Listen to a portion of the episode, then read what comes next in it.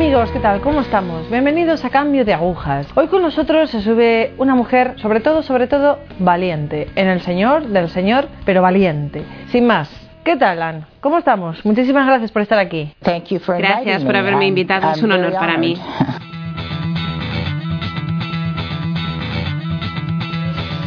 Bueno, Ann, ¿puedes contarnos un poco de ti, de tu infancia, de tu vida? Cuéntanos. Sí. Eh, nací en Montgomery, Alabama. Está en el llamado cinturón bíblico. Es una zona muy protestante, la mayoría protestante. Éramos muy pocos católicos, pero crecí en una familia muy santa. Mi madre tenía mucha devoción a la Virgen de Fátima. De hecho, murió el 13 de octubre. Entonces, ella nos enseñó la fe muy bien. Y siempre íbamos a colegios católicos. Crecí en una familia de mucho amor y muy religiosa, siendo católica. ¿Cuántos chicos y cuántas chicas? Éramos seis chicos y tres chicas. Entonces, una familia de cinco, porque mi madre tuvo cinco hijos seguidos con un año o dieciocho meses entre medias. ¿Siempre tuviste fe? ¿O tuviste quizás algún periodo de...? Sí. Es gracioso porque, aunque me alejé de la iglesia, sabía en mi corazón que nunca sería nada más que católica. Sabía que no había ninguna otra fe en la tierra de la que yo fuera a formar parte. Si yo iba a alguna iglesia, sería una iglesia católica. No iría a ninguna otra iglesia. Pero me crié en lo que yo llamo la fase de cenicienta en la infancia. Porque nos criaron en un tiempo de idealismo. Era todo idílico.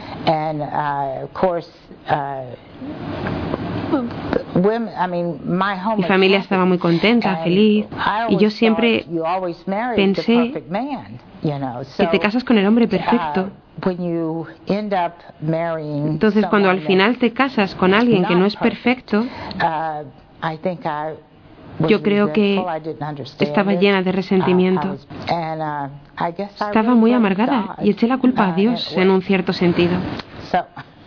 Así que um, mi marido siempre me decía, no vayas a la iglesia, quédate aquí conmigo. Eso era cuando estábamos recién casados. ¿Cuántos años tenía cuando Tenía 20 años. Uh, uh, no, no le amaba y tampoco quería casarme con él.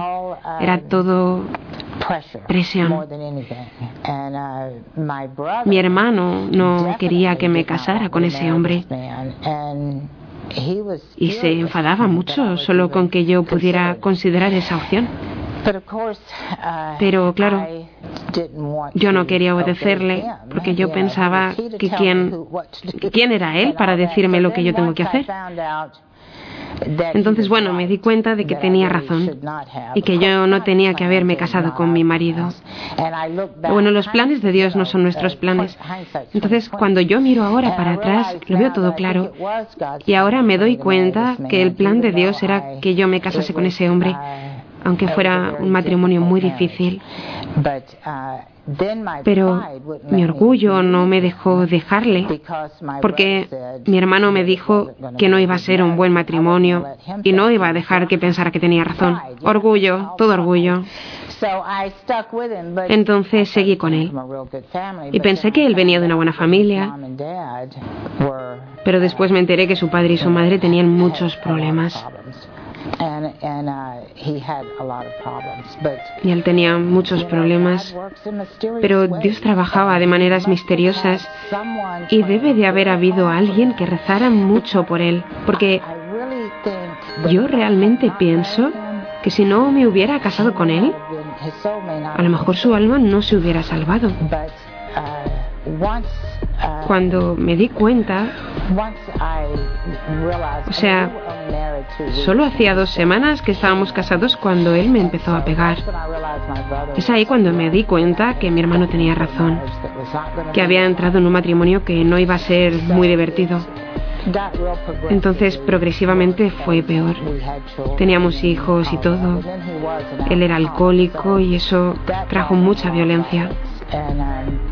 Entonces sí, me alejé de la iglesia más o menos durante 20 años, pero fui a Conyers, Georgia, Y allí me convertí de corazón. Y lloré durante tres años por haberme alejado de la iglesia por tanto tiempo. Pero... ¿Cómo fue ese periodo? Bueno, pensé que me había convertido. Porque empecé a ir a la iglesia, grupos de rosario, haciendo todo tipo de cosas religiosas. Estaba tan enamorada de cosas de la iglesia, pero estaba odiando a mi marido con mucha vehemencia. Cada año estaba más amargada, más amargada. Y él tenía un buen trabajo en el Kennedy Space Center, donde finalmente nos quedamos a vivir. Y todos nuestros hijos nacieron allí, en esa zona. Y yo fui a trabajar en el Kennedy Space Center. Entonces teníamos los dos buenos trabajos. No nos faltó nada, pero después que el Challenger explotó, le enviaron a él a Mississippi. Pero yo me tenía que quedar en Florida. Y realmente fue el mejor año de mi vida porque tenía todos mis hijos y estábamos muy acomodados. Y para variar teníamos un hogar lleno de paz. Y yo experimenté lo que era eso. Era maravilloso. Pero bueno, él bebía y bebía mucho. Y nuestros hijos ya habían crecido. Ya no eran niños pequeños. Estaban todos en el instituto o fuera del instituto. Y Llamé un día a Mississippi y me dijeron que él había dejado el trabajo y que se había ido y volvió a casa.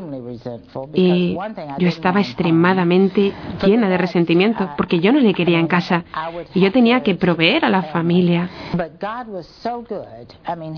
Pero Dios es tan bueno. Es que no te puedo decir cuánto de bueno fue Dios, porque yo tenía un calendario con todas las cuentas que había que pagar, porque teníamos varios coches y nuestra casa y todo eso, y al final del mes Sumaba todo lo que yo había traído a casa y todas las cuentas. Todo estaba pagado. Comimos bien, pero yo nunca tuve suficiente dinero para pagar esto. Entonces, no sé cómo ocurrió eso. Era como si Dios multiplicase el dinero. Yo decía, pero ¿cómo hemos pagado todo? ¿Y cómo hemos comido si yo no gano suficiente dinero? Pero Dios estaba proveyendo y estuvo haciendo esto varios años. En ese momento fue cuando yo quería divorciarme más que nunca. Quería hacerlo realmente, quería vivir en paz y con mis hijos. Yo quería que ellos viviesen en paz y yo le quería a él fuera de mi vida, porque él no trabajaba, solo bebía. Y era muy horrible cuando, cuanto más bebía, más violento se volvía. Entonces, bueno, yo ya estaba al límite. Lo único que me mantenía con él fue mi madre, porque mi madre me decía, Anne, el matrimonio es sagrado. Has hecho un voto a Dios para lo bueno o para lo malo. Y yo seguía pensando, claro mamá, pero eso es horrible, es terrible. Pero yo sabía que me estaba diciendo la verdad y sabía que me estaba diciendo, confía en Dios.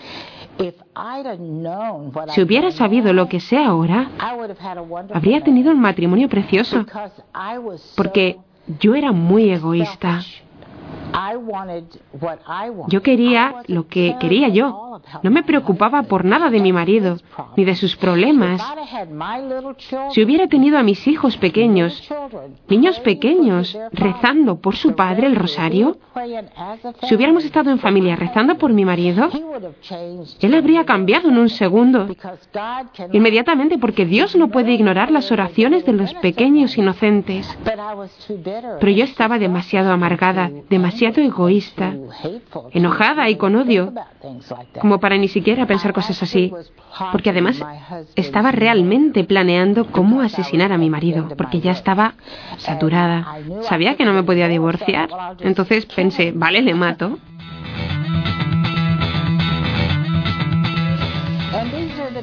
Esto pasó cuando yo iba a los rosarios y a misa diaria.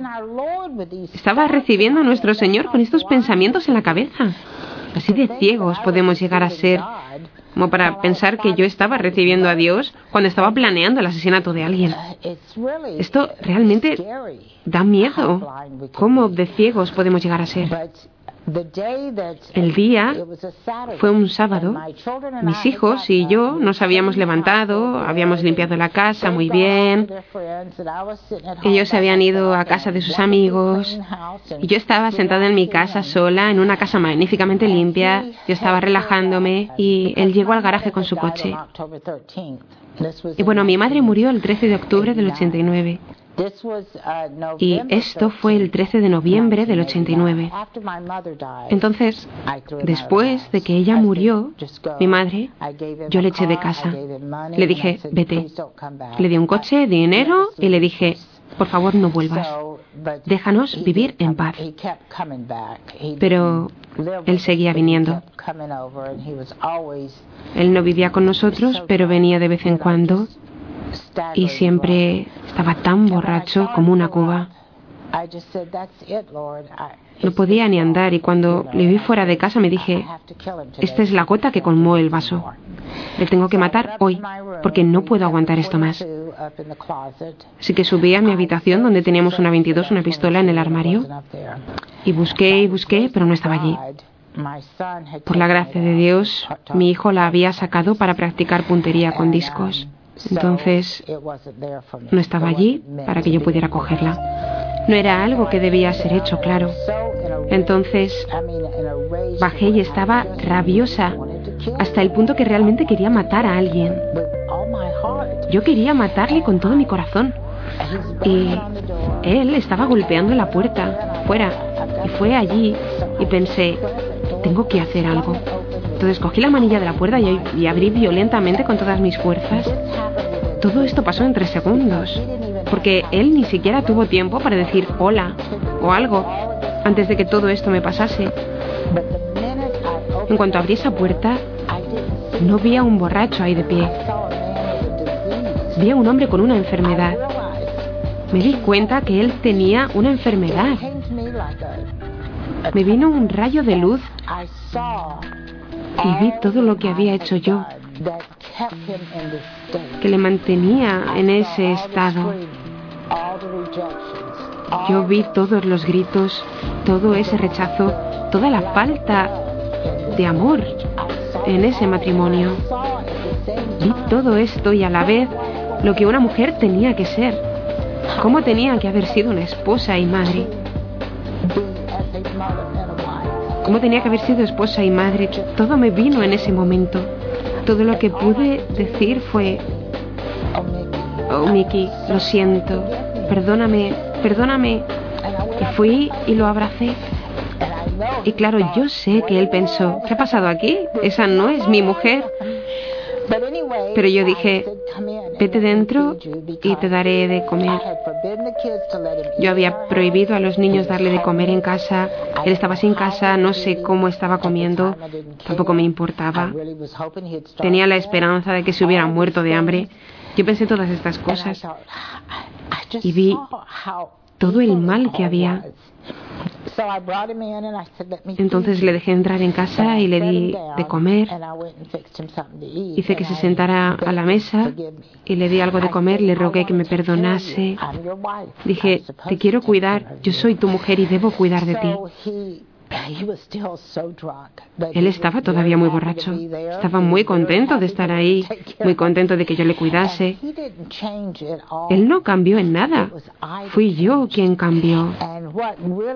Lo que no entendí en ese momento yo estaba llena de amor hacia ese hombre.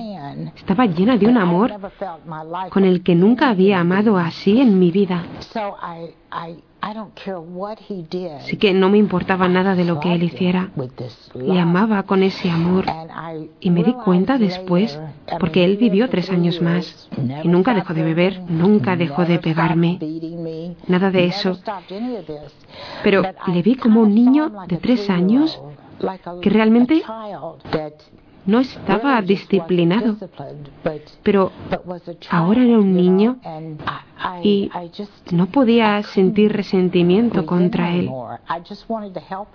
Solo solo quería ayudarle. Desde ese momento me di cuenta de esto. Desde que abrí esa puerta, empecé a ponerle en el corazón inmaculado de la Virgen y dije, mamá, no puedo hacer nada por él.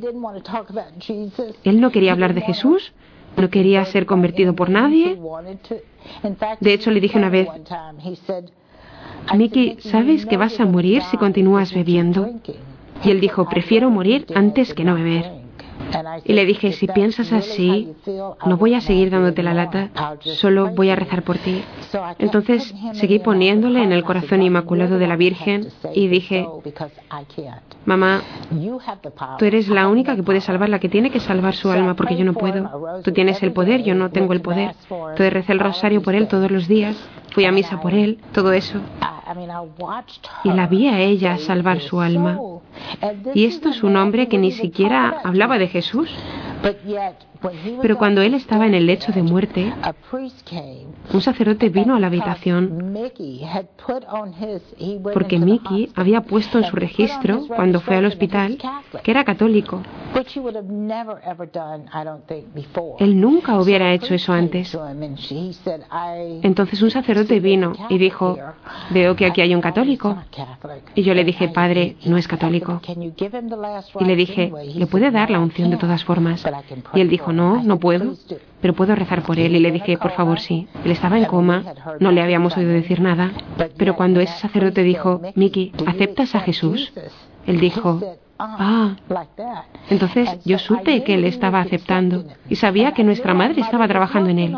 Así que en ese momento yo tuve que volver a casa para llevar a su hermana y a sus hijos y dejarles situados en mi casa, porque ellos habían venido al saber que estaba muriendo.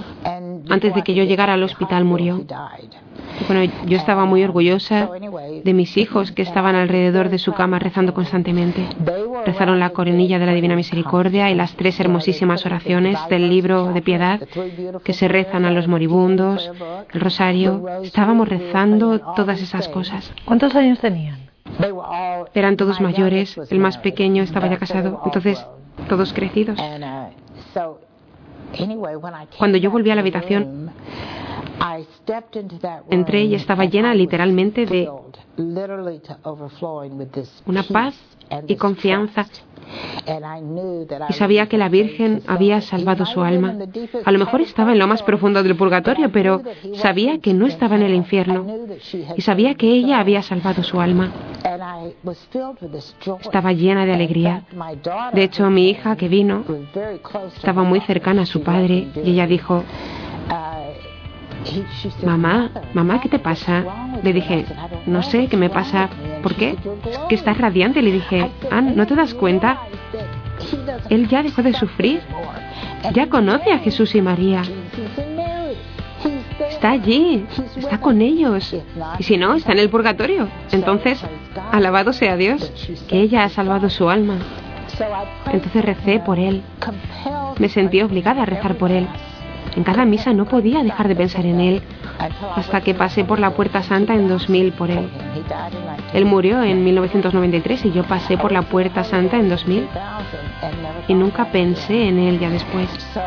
Entonces sé que ahí es cuando Dios le libró.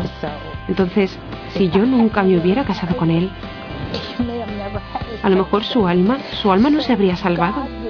Dios estaba contento y yo estoy contenta ahora. No me importaba el sacrificio. Veo que Dios nos usó a todos nosotros para salvar su alma. La de ese hombre. Eso es lo importante, que son almas para Dios. Hay muchas mujeres en esta misma situación que tú has vivido. ¿Qué consejo les darías? Rezar rezar a la Virgen, a los ángeles. Los ángeles son muy poderosos también, especialmente su ángel de la guardia.